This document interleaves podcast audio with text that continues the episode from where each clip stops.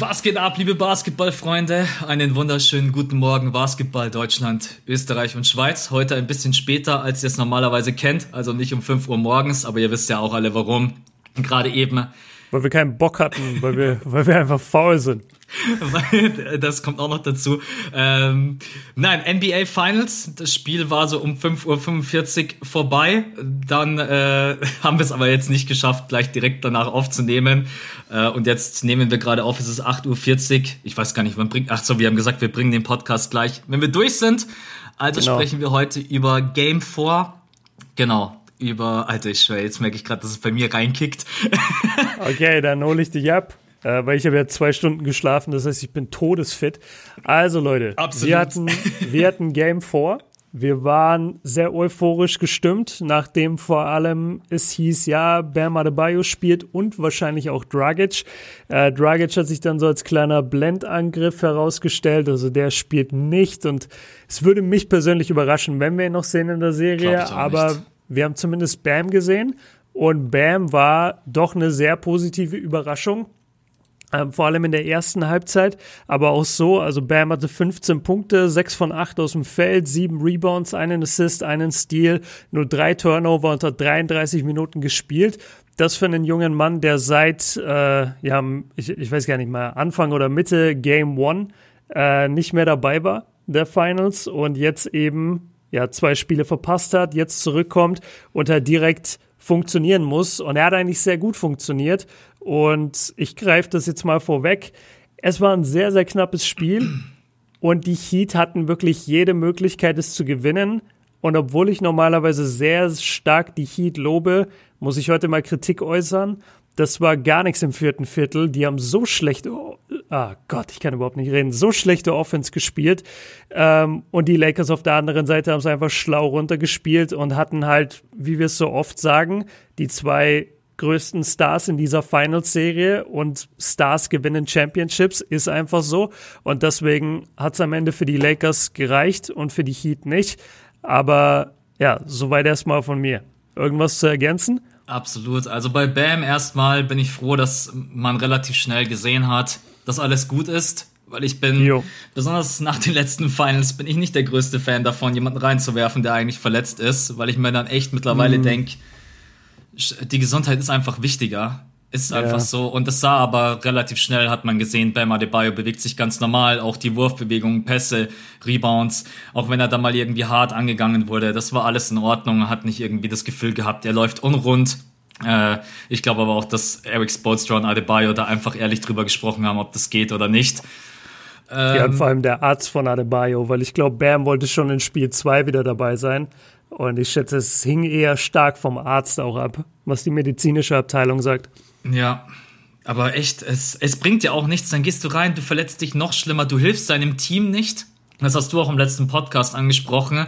Es bringt halt nichts, wenn du dann auf Teufel komm rauf, Teufel komm raus. Komm raus.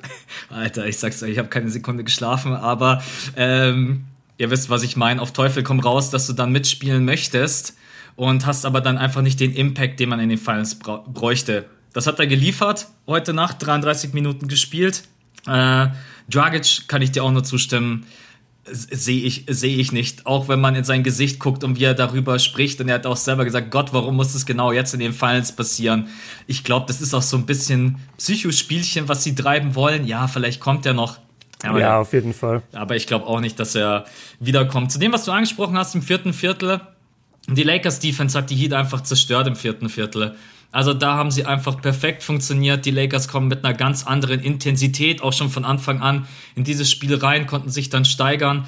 Und du hast es auch angesprochen, dann hast du natürlich zwei Superstars, äh, über die wir auch auf jeden Fall sprechen müssen, die nicht so aggressiv waren, wie ich sie eigentlich erwartet hätte. Besonders Anthony Davis war wieder nicht das dominante Spiel, aber ich glaube, es war ein effizientes Spiel und vor allen Dingen in der Defense hat er mir heute besser gefallen und macht natürlich dann den Dagger Dreier, den Block äh, und dann war es. Genau, Dagger Dreier und Dagger Block auf der anderen Seite. Das war schon sehr stark von AD. Da war das Ding dann wirklich gegessener. Ich hätte nicht gedacht, dass er diesen Dreier nimmt, weil ich habe mir nämlich aufgeschrieben in meinen Notizen, was ist mit AD los? Hat ein paar Mal den offenen Look für den Dreier gehabt und hat dann so Joel Embiid Pumpfake mäßig hat ihn, hat ihn dann nicht genommen und ich habe es einfach nicht verstanden. Das war immer an dem Spot, wo er auch gegen die Denver Nuggets den Game Winner verwandelt hat.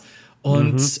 ich habe es nicht verstanden. Also vor allen Dingen, weil wenn AD natürlich so ein, zwei, drei einfach reinsplasht, dann müssen die Heat auch schon wieder direkt anders verteidigen. Und das hat er sich irgendwie nicht getraut. Also entweder hat er dann noch zu viel über das letzte Spiel nachgedacht oder hat seinem Wurf nicht vertraut. Ja, aber ansonsten, ja, 22 Punkte, 9 Rebounds, 4 Assists. Das war nicht das mega dominante Spiel, aber er hat mir trotzdem gut gefallen. Besonders in der Defense habe ich ihn mal wieder öfters gesehen, hat die Zone schön verteidigt. Wenn die Drives kamen, auch von Jimmy Butler, mussten sie ein paar Mal abbrechen, weil AD dann einfach auch da steht wie eine Mauer. Und ja. aber ich glaube, wir haben beide ein bisschen ein dominanteres Spiel erwartet, oder? Von AD und auch von LeBron James, der dann zwar ein bisschen dominanter wurde in der zweiten Hälfte, aber es war nicht so ganz das, was ich eigentlich gedacht hätte. Ja, also die erste Halbzeit konntest du ziemlich wegwerfen von den Lakers. Da war ich stark enttäuscht. Ähm, das Spiel war letztendlich ausgeglichen. Die Lakers hatten geführt mit, boah, nee. Die Lakers hatten geführt mit zwei zur Halbzeit, wenn ich das gerade richtig sehe. Und ich weiß nicht, ob du dich an diese Situation erinnerst. Da bin ich fast wahnsinnig geworden. Es waren, die Heat haben gescored. Es waren noch drei Sekunden auf der Uhr vor der Halbzeit und der Ball wird eingeworfen zu LeBron und LeBron guckt halt so nach vorne ja. und lässt einfach die Uhr runterlaufen und, und geht vom Feld. Und ich, ich habe es überhaupt nicht verstanden. Ich habe ich hab ja wieder gestreamt und ich habe geschrien so, ey, was macht der denn? Du, du kannst in so einem Moment, du musst jeden Wurf nehmen, den du möglicherweise hast. Und in drei Sekunden klingt zwar nach wenig, kannst du aber eine Menge machen im Basketball. Und dann nimmt er einfach diesen Wurf nicht. Und dann, da, dann habe ich äh, sowas gesagt wie, oh, das, das sieht nicht unbedingt gut aus für LeBron. Aber dann seine zweite Halbzeit war schon sehr stark, muss man sagen. Also er hat scoring-technisch dominiert, er ist an die Freiwurflinie gegangen, er hatte diese, er, er ist oft zum Korb gegangen, äh, was ich ja auch groß angekreidet habe und die anderen wahrscheinlich auch. Diese Heat-Defense, die war natürlich darauf ausgelegt, äh, dass man nicht zum Korb kommt. Aber die Lakers haben es den Heat halt auch leicht gemacht, weil selbst wenn sie mal im äh, One-on-One verteidigt wurden, dann sind sie ja auch nicht zum Korb. Also es hat fast ein bisschen gewirkt, als würden Davis und LeBron, als hätten sie einfach keinen Bock auf den äh, Kontakt, als hätten sie keine Lust drauf, dass es schmerzhaft wird. Ja. Und dann im dritten, vierten Viertel hat LeBron einfach gesagt, ja gut, dann gehe ich halt mal wieder, ich bin eh ein Panzer, mir kann eh keiner was. und das hast du dann ja auch gesehen. Ey. Jay Crowder versucht ihn richtig niederzumähen und LeBron fällt zwar hin, aber steht sofort wieder auf und dann ein ein, zwei Plays später ist es wieder Crowder, der LeBron da irgendwie versucht zu faulen und es ist wieder ein End One. Also LeBron war schon sehr stark. Und wenn wir jetzt ähm, über die Lakers reden, dann müssen wir äh, über den Game Winner letztendlich reden. Aber da meine ich nicht Anthony Davis, sondern ich meine KCP. Ich wusste es, ja. Ja, Contavious Cardwell Pope. Ey, also habe ich überhaupt nicht kommen sehen. Hat defensiv sehr gut gespielt, aber offensiv eben ja mit die wichtigsten Würfe verwandelt. Ähm, bitte seht's mir nach. Ich weiß es gerade nicht mehr auswendig, was er alles hatte. Vielleicht kann Max da auch ergänzen. Der Drive am Ende gegen Duncan Robinson, der war so überragend ja, stark. Also es war nicht mal ein Dreier. War es nicht aber kurz davor ein Dreier? Ja, War's auch noch, genau richtig. Also ja. im ersten, in der, im ersten Viertel hat er direkt, glaube ich, back-to-back hat er zwei Dreier getroffen genau. und dann nochmal im letzten den Dreier und den Drive gegen Duncan Robinson. Exakt, ja. Und das waren letztendlich auch die Moves halt. Es, es gibt so Momentum-Plays. Das ist genauso, ähm, und, und da kann man jetzt dann in den Boxscore gucken und sagen, ja, okay, der hatte 15 Punkte oder der hat drei Dreier getroffen, einen im vierten Viertel. Das wird jetzt nicht den mega Unterschied gemacht haben. Aber doch, genau das macht den mega Unterschied. Genauso ähm, zu dem Zeitpunkt, als die Lakers eigentlich schon weg waren, die Heat auf der anderen Seite überhaupt keine Offense gefunden haben, nicht wussten, wie sie abschließen sollen. Und dann trifft Duncan Robinson diesen absoluten Lucky Dreier mit Brett, mit Ablauf der Shot Clock und plötzlich sind die Heat wieder dran auf drei. Und davor waren sie, glaube ich, weg auf sechs und die Lakers hatten praktisch eigentlich schon Ballbesitz und hätten vielleicht auf neun erhöhen können oder auf, zumindest auf acht. Und dann trifft er Duncan Robinson Robinson diesen Wahnsinns-Dreier und auf einmal ist ein Three-Point-Game, One-Possession-Game. Das ändert immer so viel. Und diese, dieser Dreier von Cardwell Pope und daraufhin dann der Layup, äh, gegen wen hast du gesagt, war der? Gegen Rondo? Ich glaub, nee, Quatsch, gegen, gegen Rondo. Gegen Robinson war es, glaube ich, gegen, wenn ich mich nicht täusche. Genau, gegen Robinson. Ähm, das waren schon mit zwei der größten Plays äh, neben dem Dreier von AD und dem Block von AD, die wir da gesehen haben in den äh, in diesem Spiel. Und es war ja wieder knapp. Also da muss man echt auch mal jetzt den Hut ziehen vor den Heat. egal in welcher Konstellation die spielen, egal ob ihre Offense funktioniert oder nicht, die kämpfen, die kämpfen, die kämpfen. Ich bin so beeindruckt davon. Wir haben noch keinen Blowout gesehen. Wir haben noch nicht gesehen, dass die Heat sich aufgeben in dem Spiel. Nein, sie sind immer dran das, das war ein knappes Spiel. Also hätte AD oder KCP, hätten die nicht diese Dinger gemacht, äh, klar hätte, hätte, hätte, aber hätten die diese Dinger nicht gemacht und Miami hätte auf der anderen Seite ein bisschen schlaueren Basketball gespielt, ey, dann könnte es wirklich 2-2 stehen. Also ich ziehe meinen Hut vor den Heat, bin aber auch enttäuscht, dass sie es ein bisschen dumm gespielt haben im vierten Viertel. Ja, das Hauptproblem ist, und das habe ich auch vor der Serie angesprochen und ich habe es fast befürchtet, die Dreierquote stimmt nicht. Und auch heute Nacht, wenn die Dreier gefallen, die, die hatten wirklich ein paar offene Looks und die musst du dann ja. einfach reinmachen. Äh, Crowder hat offene Looks gehabt, Tyler Hero. Und die machen sie dann einfach nicht rein. Crowder stand zwischenzeitlich wieder bei 0 von 6. Äh, und mit 34,4 Prozent und dann plus 11 Dreiern in so einem Spiel, wo du halt auch Probleme hast, zum Korb zu kommen, weil die Lakers es einfach viel besser verteidigen, ja, dann wirst du dieses Spiel halt höchstwahrscheinlich nicht gewinnen. Man muss sagen, dass ihre aggressive Art und Weise und die ganzen Freiwürfe haben sie dann halt auch noch im Spiel gehalten. Du hast es angesprochen, die haben ganz wilde Shots getroffen, von Duncan Robinson bis Tyler Hero sein Rainbow Trainingsshot, der nie, also. der, der Floater über AD. Ja, das ist ja einfach ja. nicht normal. Dann muss man auch noch sagen, überleg mal, wenn der noch in der äh, Shotblock gewesen wäre, der Wurf von Bam Adebayo, der dann auch ja, noch, genau. Der, ja, da habe ich mich geärgert. Der ist, der ist, auch noch reingegangen. Also, das, das sind alles so wilde Würfe. Also, ich glaube, der Basketballgott hat heute schon ein bisschen was probiert, aber hat dann, aber hat dann gesagt, hey Jungs, also, also mehr kann ich euch dann am Ende auch nicht geben. Äh, ja. ja, also die Dreierquote ist natürlich mitentscheidend bei den Lakers jetzt auch nicht wieder überragend, aber sie haben halt dann einfach die wichtigen Dreier getroffen. Man darf auch LeBron James back to back hat dann gesagt, ich habe jetzt keinen Bock gerade auf den Kontakt und irgendwie komme ich nicht durch, hat dann auch mal zwei Dreier hintereinander reingesplasht.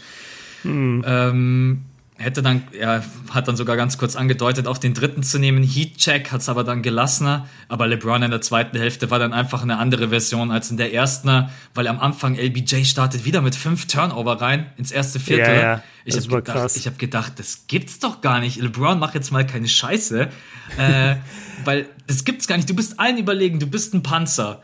Du hast die höchste ja. Spielverständnis auf dem Feld du, du weißt doch eigentlich ganz genau, wie es läuft und was du machen musst und dann spielst du trotzdem fünf Turn. Und da war natürlich sicherlich auch der ein oder andere bisschen Miscommunication, aber die zweite ja, Hälfte war dann schon stark von ihm. Ja, das muss man immer wieder sagen. Also diese Heat Defense ist mit die beste, die ich bisher gesehen habe gegen die Lakers. Die Lakers kriegen eigentlich nicht das, was sie gerne hätten. Ähm, ich weiß, dass die Stats das am Ende nicht hergeben. Deswegen, wenn ihr das Spiel nicht gesehen habt, dann kann ich verstehen, wenn ihr euch jetzt denkt, so, hä, was redet der denn dauernd? Die Heat Defense war so gut. LeBron und AD haben gemacht, was sie wollten. Äh, beide über 20 Punkte, beide acht, beide acht von 16 aus dem Feld. Haben sie eben gar nicht. Wirklich nicht. Und gerade in der ersten Halbzeit, ey, AD war ziemlich handzahm und LeBron, wie du es gesagt hast, viele Turnover, sehr unsicher auf dem Feld. Da hat gar nichts funktioniert. Und dann eben im, im dritten Viertel war das ja, er hatte ja im dritten Viertel dann schon mehr Punkte gemacht als in Viertel 1 und 2 zusammen. Also er hat dann genau das gemacht, was jeder fordert, nämlich sei halt einfach mal aggressiv. Ja, sei ja du einfach mal die Scoring-Option Nummer 1, wenn es bei AD nicht läuft. Und auch hier, also wie die Heat AD verteidigen, das ist, das macht keinen Spaß. Also Anthony Davis hat absolut keinen Spaß auf dem Basketballfeld. Klar, er hat ab und zu mal so einen freien Cut, äh, wenn, wenn die Zone spielen und die Lakers hebeln, hebeln die Zone aus, dann kann es mal funktionieren. Abgesehen davon hat AD wirklich schwere Würfe nur, wenn er überhaupt den Wurf auch nur ansetzen kann, weil meistens ist es so, dass er den Ball wieder rauspassen muss. Wenn er, wenn er ihn überhaupt bekommt, also die Heat machen das Zuspiel gut zu, die Heat machen aber auch den Wurf dann sehr gut zu. Ähm, und den ja, Post du, auch, er kommt überhaupt nicht in die Post-Up-Situation und wenn, stimmt. wie im letzten Spiel auch, kommt einfach so dieses Double-Team, was im, also sie spielen dann quasi Help Defense, indem sie den Raum verteidigen. Du hast es schon gesagt, du hast immer das Gefühl, dass die Hand kommen könnte, mit dem Ball wegnehmen könnte. genau, aber nie so weit, dass, genau. Also es ist immer sehr schwierig zu entscheiden. Ähm, zu den Heat noch, weil du meintest, ähm, also ich fand ihr Shooting, ich fand ihr Shooting auch schlecht, weil sie vor allem diese schlechte Wurfauswahl hatten.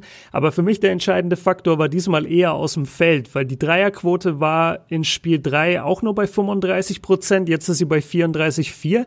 Ähm, aber das Problem ist die Feldwurfquote, die liegt nämlich nur bei 42,7 und die war ja in Spiel 2 und Spiel 3, wenn ich mich richtig erinnere, jeweils über 50.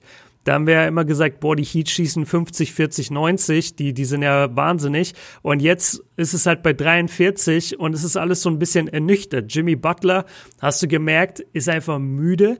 Du hast gemerkt, die Lakers, also der, der hat ja in jedem Spiel bisher, glaube ich, äh, weit über 40 Minuten jeweils gespielt. Und die Lakers haben auch genau das justiert in der Defense, was wir bei der angesprochen hatten im letzten Spielbericht, nämlich geh unter dem Pick durch. Und ja. dann haben, und was sie auch gemacht haben im vierten Viertel, sie haben oft einfach äh, AD gegen ihn gestellt.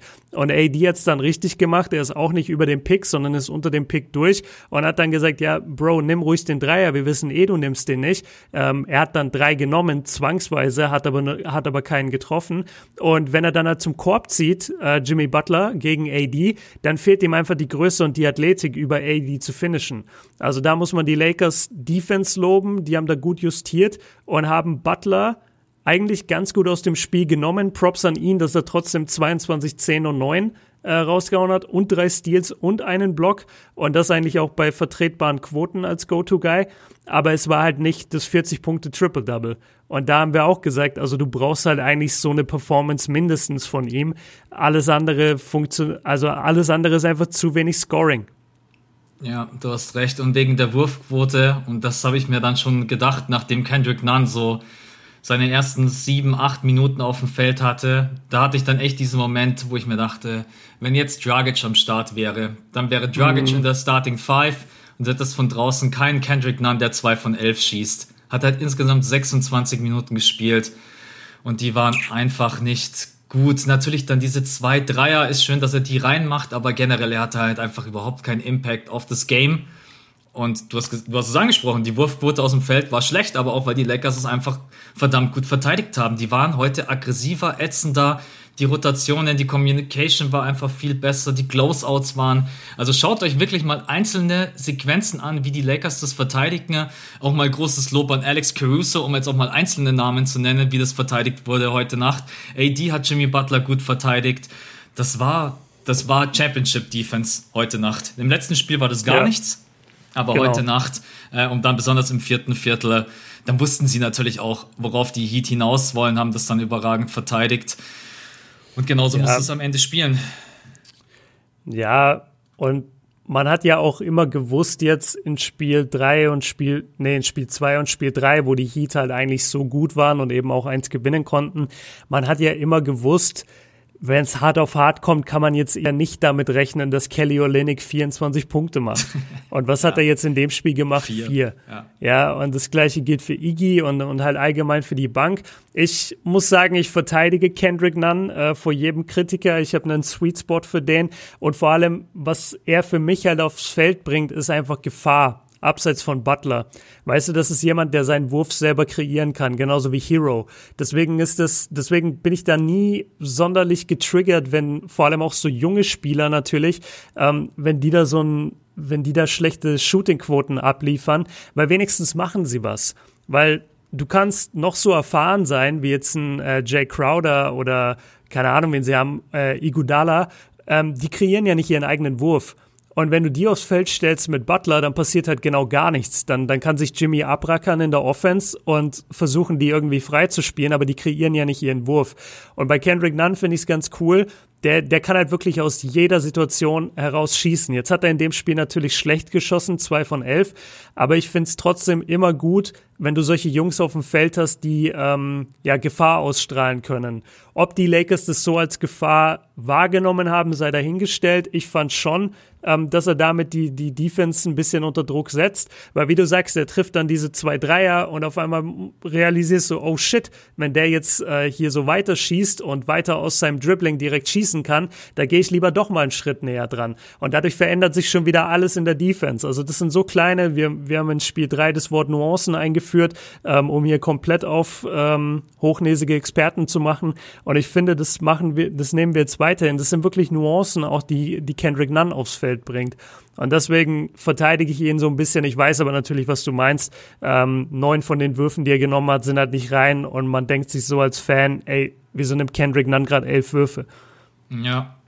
Ja, du hast recht. Das Problem ist, du hast vollkommen recht. Also das Problem bei Iggy und Crowder ist halt auch einfach in der Halfcourt Offense. Du hast recht. Butler muss sich dann entweder einen Arsch abrackern Du musst ja. dann gucken, dass du irgendwie über äh, Robinson oder Hero den Wurf kreierst oder die beiden kriegst du dann halt echt bloß mit äh, Blaze, kriegst du dann Crowder freigespielt. Und wenn Crowder dann halt seine offenen Catch-and-Shoot-Dreier nicht reinmacht, dann hat er zwar defensiv einen Impact, aber offensiv halt so gut wie überhaupt nicht. Also es ist eigentlich fast genau umgekehrt wie bei Duncan Robinson, wo ich immer sage, wenn er offensiv keinen Impact hat, dann ist er defensiv furchtbar. Ja. Äh, weil die Kuh haben sie heute Nacht auch wieder gemolkt, muss man sagen, die Lakers, Robinson. Sie wissen einfach, oh, dass. Der tat mir so leid.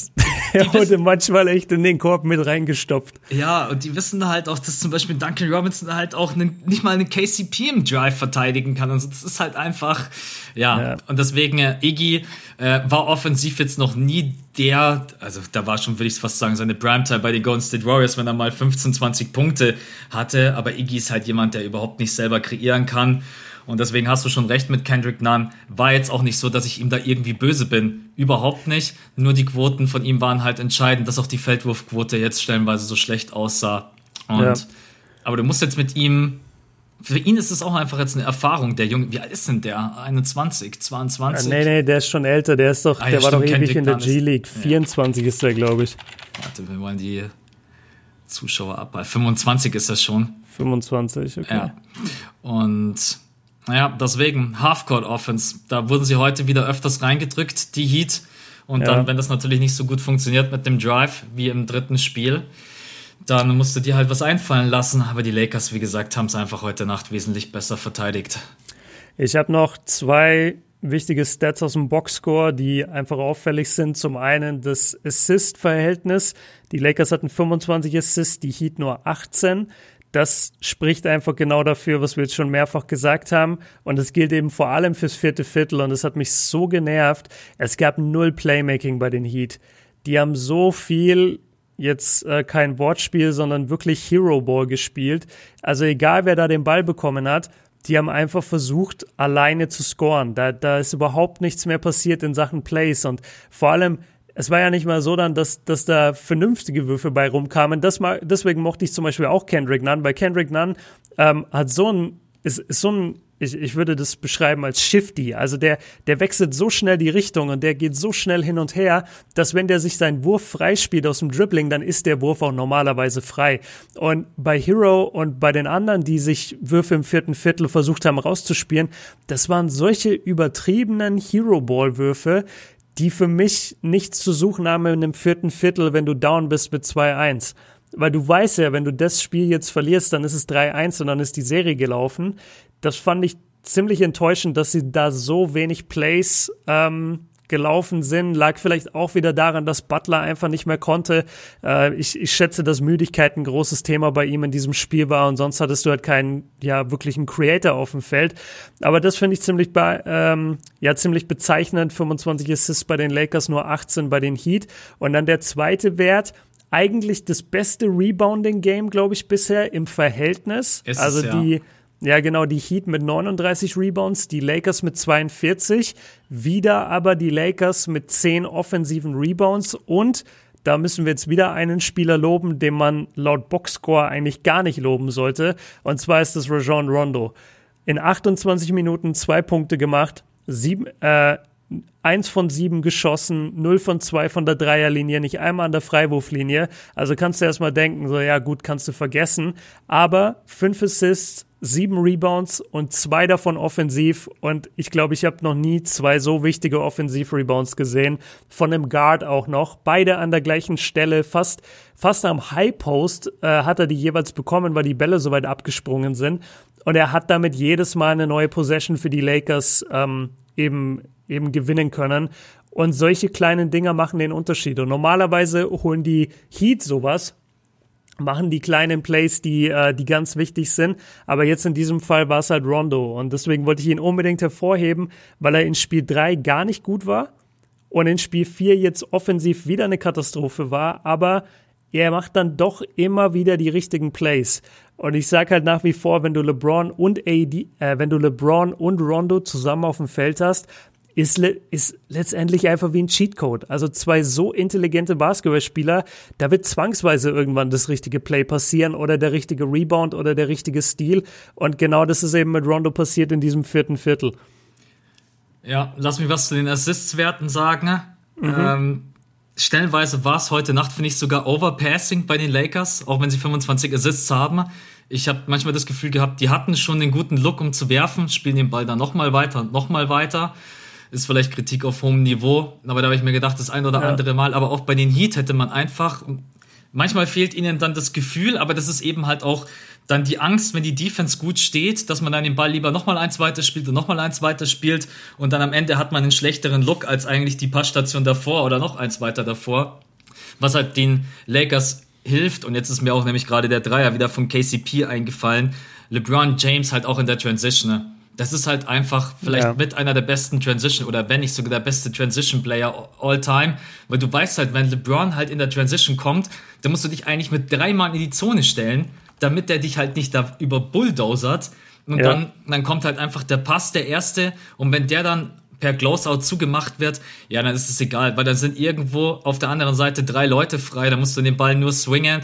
Also das ist auf jeden Fall ein Grund, und dann Rondo und LeBron James. Ich sehe die beiden so gerne auf dem Feld. Und ich bin auch froh, dass Frank Vogel das so macht, weil viele dachten ja immer, besonders jetzt vor den Finals, dass Rondo eher LeBron James so ein bisschen die Minuten abnimmt, was auch Playmaking angeht. Aber die stehen meistens echt beide zusammen auf dem Feld. Und das gefällt, gefällt mir einfach extrem gut, weil ich weiß einfach, dass der Ball dann in guten Händen ist. Der Ball läuft ganz gut. Rondo hatte jetzt heute Nacht ich will nicht mal sagen, dass er kein gutes Spiel hatte, weil der haut sich halt einfach echt rein. Rebounding Game ist bei ihm jetzt nicht nur heute Nacht, sondern generell immer gut, weil er einfach ja. gut antizipieren kann, wo der Ball runterkommt, haut sich immer ganz gut rein. Der hat einfach ein gutes Gefühl dafür, wo kommt der Ball runter. Und wie gesagt, sieben Rebounds, fünf Assists. Wir sind ja jetzt hier im Basketball. Es geht ja nicht nur darum, Punkte so, zu erzielen, sondern auch solche, wie du angesprochen hast, kleinen Dinge, die einfach wichtig sind. Deswegen auch Alex Caruso auch wenn der jetzt nur sieben Punkte hat. Schaut euch bitte an, wie der stellenweise heute verteidigt hat. Das war einfach nur überragend und stark. Und deswegen muss man solche Kleinigkeiten auch einfach mal ansprechen. Weißt du, über wen wir heute noch gar nicht gesprochen haben? Danny Green. ja, ja, witzig. Das wäre mein nächster Punkt gewesen. Ich kann ehrlich gesagt, Ey. ich, ich weiß gar nicht, was ich zu ihm sagen soll. Ich weiß einfach nicht. Also er hat zwar heute Nacht zehn Punkte aber ich bin vielleicht irgendwie jetzt nicht mehr sein größter Fan und er hat Sympathien bei mir verloren und so. Und im letzten, äh, unter meinem letzten Video habe ich gelesen, ich kritisiere ihn zu viel. Sein defensiver Impact ist immer noch groß. Und nee, nee, nee sorry Leute. Ja, und nee, das, ist er nicht. Und das sehe ich halt ehrlicherweise überhaupt nicht. Also Danny Green ist fast jemand, Nein, was heißt fast jemand? Ich bleib dabei. Danny Green gehört in keine Starting Five in den NBA Finals. Punkt. Fertig aus. Das ist einfach. Ja. Ja, und er macht halt auch seine offenen Würfe stellen und vor allen Dingen die Lakers. Also ich weiß gar nicht, ich glaube, die Lakers haben die mit die schönsten Plays für diesen Mann. Und mhm. er macht seine offenen Looks halt einfach nicht rein. Wieder 10 Punkte, 4 von 8, 2 von 6. Aber, und jetzt kommen wir zu dem Punkt, ne, holt keine Rebounds, ist keiner, der mal Assists spielen kann, defensiv einfach mittlerweile zu schwach. Das ist harte Kritik, aber das sind halt auch einfach Fakten. Und ja, also Danny Green, bin ja. ich gespannt, ob die Lakers äh, in der nächsten Saison sollten sie noch mal so weit kommen, also da glaube ich nicht, dass Danny Green noch mal die Minuten bekommt und vor allen Dingen die Rolle, die, Rolle, die er jetzt in der Saison hatte. Nee, bin ich auch davon überzeugt. Äh, lass ihn jetzt nicht tot haten, weil er hat ein gutes Spiel, aber es ist ganz klar, ähm, wenn man sich die ersten drei Spiele angeschaut hat, dass er eben eigentlich nichts auf dem Feld da verloren hat und ich finde, also ich habe es mir angeguckt, jedes Spiel defensiv sorry, hat Danny Green für mich nicht diesen starken Impact, der sein katastrophales Shooting in irgendeiner Weise kompensieren könnte oder ausgleichen könnte. Äh, eine Sache, über die wir noch nicht geredet haben, die Lakers haben eigentlich die meiste Zeit Smallball gespielt. Sie hatten Dwight Howard zwar in der Starting Five, haben ihn aber nur acht Minuten rangelassen. Und das lag vor allem daran, dass äh, die Heat, aber allen voran Jimmy Butler, ihn einfach zerstört haben im Pick and Roll. Also als Howard auf dem Feld war, kam halt jedes Mal der Pick hoch, es musste geswitcht werden. Und wenn dann äh, Butler gegen Howard steht, ist halt immer ein Bucket.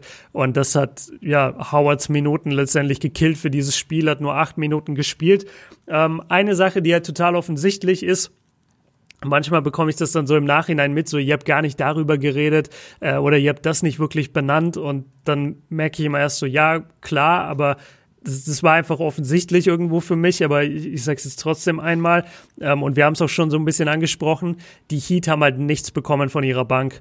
Also die haben äh, wie viel 13 Punkte insgesamt. Ich habe mir sogar aufgeschrieben in meinem 27 kam von den Lakers und 13 von den Heat.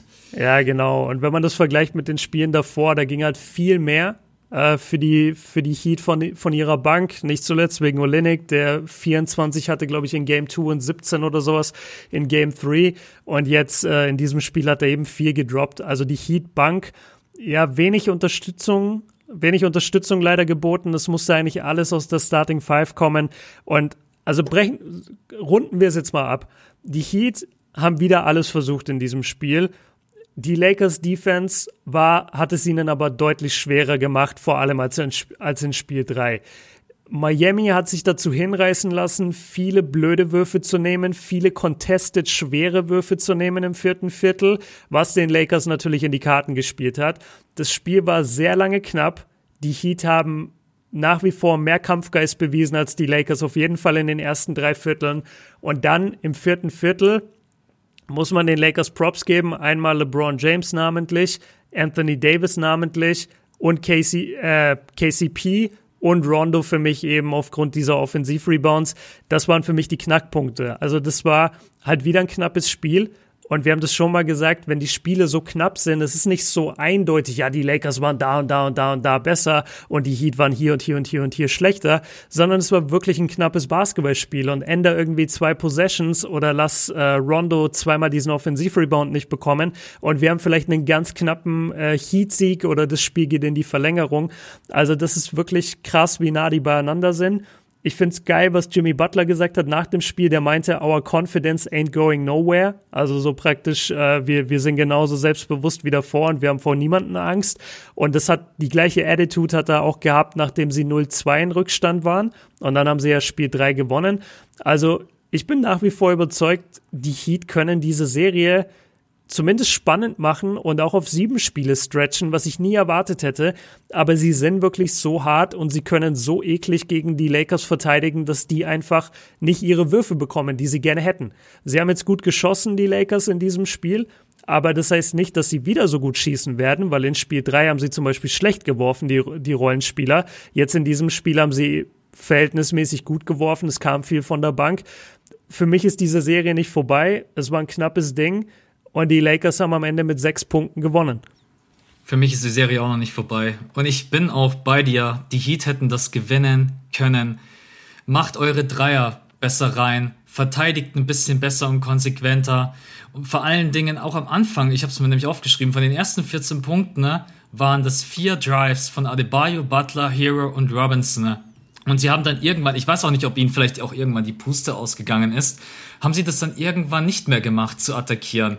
Und mhm. auch wenn da ein AD in der Zone steht, da musst du versuchen, AD rauszuziehen. Ah ja, genau. Sie haben heute kaum fünf, also das Five-Out-Spacing, was sie im letzten Spiel gespielt haben, haben sie heute nicht so oft eingesetzt. Und deswegen konnten. Die Heat? Die Heat, genau. Ja, wegen Bam. Ja, das ist halt, das ist halt der Nachteil. Und ja. das, ist, das ist auch, was du angesprochen hast im letzten Podcast. Wenn du jetzt beispielsweise, stell dir mal vor, Bam wäre jetzt nicht dabei gewesen und du gewinnst es 2-2 und dann kommt er im fünften Spiel zurück, dann brichst du vielleicht ein bisschen dein Erfolgskonzept, was du gerade eben gefunden hast. Ja. Und, und, du kannst halt mit Bam leider kein Five-Out spielen. Du musst halt anders spielen. Du musst halt mit Handoff spielen. Du musst schauen, dass du Duncan Robinson, Tyler Hero in die, äh, für die offenen Würfe frei bekommst. Und das haben sie halt heute nicht geschafft. Das ist echt schwierig. Aber dieses Five-Out-Spacing hat mir echt gefehlt. Und wenn dann AD unterm Korb einfach steht, dann brauchst du es halt auch nicht versuchen, weil AD mit Favorit auf den Defensive Player of the Year für den einen oder anderen hätte es sogar werden ja. sollen. Äh, ist auch jetzt egal. Ähm, dann kommst du da einfach nicht dazu, deine Punkte zu machen und Ah, oh, die hätten das Spiel wie auch wieder gewinnen können. Also ich meine, bei ja. den Heat muss natürlich echt vieles zusammenkommen, es muss vieles perfekt laufen. Aber wir dürfen die Serie noch nicht abschreiben. 3-2 dann vielleicht ein bisschen in den Kopf reinsetzen und dann wissen die Lakers auch, ey, wir müssen jetzt dieses Spiel gewinnen, weil wenn es 3-3 steht und die gehen in Game 7. Boah, dann ist alles möglich. Game 7 ist immer alles möglich. Game, Game 7 ist äh, ein einziges Spiel, ah. K.O.-Game. Aber Max, weil wir jetzt schon wieder bei 35 Minuten sind und ich tatsächlich auch schon wieder los muss, was sagst du, Prediction Game 4, äh, Game 5? 3-2 und dann machen die Lakers es ein 4-2 zu. Ich hätte ich es mich kaum sagen trauen, aber ich tendiere auch zum 3-2. Ich glaube, die, glaub, die Heat haben das in sich und ich glaube, die Lakers closen es nicht. Und die werden sich richtig in Arsch speisen, dass sie es nicht closen. Und das wird ganz, ganz interessant sein, wie es dann äh, psychisch in der Mannschaft steht. Ich sag die Lakers, ich sag die Heat machen's. Ja, Tyler Hero mit 30, dieses Mal wirklich. dieses Mal wirklich. Kendrick Nunn mit 15. Und oh. diesmal bei guten Quoten. Ja. Nee, es ist alles möglich. Also, und ich bin auch, ich habe trotz allem Bock auf dieses Game 5. Für mich ist das noch nicht durch. Es ist ja. ein bisschen schade, weil man hatte die Möglichkeiten da auf jeden Fall. Man war die ganze Zeit dran. Die höchste Führung der Lakers schaut jetzt nicht auf die neun Punkte, waren zwischenzeitlich echt immer plus fünf, sechs Punkte. Ja. Deswegen lassen wir uns einfach überraschen. Ich bin optimistisch beim nächsten Spiel. Man wird sicherlich wieder Adjustments finden, wird ein bisschen anders spielen. Muss gucken, dass man Bam besser reinbekommt und dann lassen wir uns überraschen am Samstag, was abgeht. Alright, Gut. dann sind wir durch. Äh, danke dir wieder, dass du dir die Zeit genommen hast, so früh am Morgen. Und danke euch, dass ihr geduldig wart mit dem Podcast. Wir hören uns wieder nach dem Spiel am Samstag. Ja. Äh, genau. Da nehmen wir auch relativ früh auf, direkt live und droppen euch dann den Podcast. Nee, Quatsch. Das ah, das, ja, das ist Patreon, ne? Okay. Ähm, egal, dann hören wir uns nach Game 6, wenn es ein Game 6 gibt, Leute. genau, ansonsten quatschen wir nochmal über die NBA Finals dann am nächsten Mittwoch, falls sie ja. schon durch sein sollten. Wenn es aber ein Game 6 geben sollte, dann natürlich wieder am Montag. Müsste das, glaube ich, dann sein. Genau, Leute, schönen Tag. Bis dahin. Ciao. Jo, haut rein. Ciao.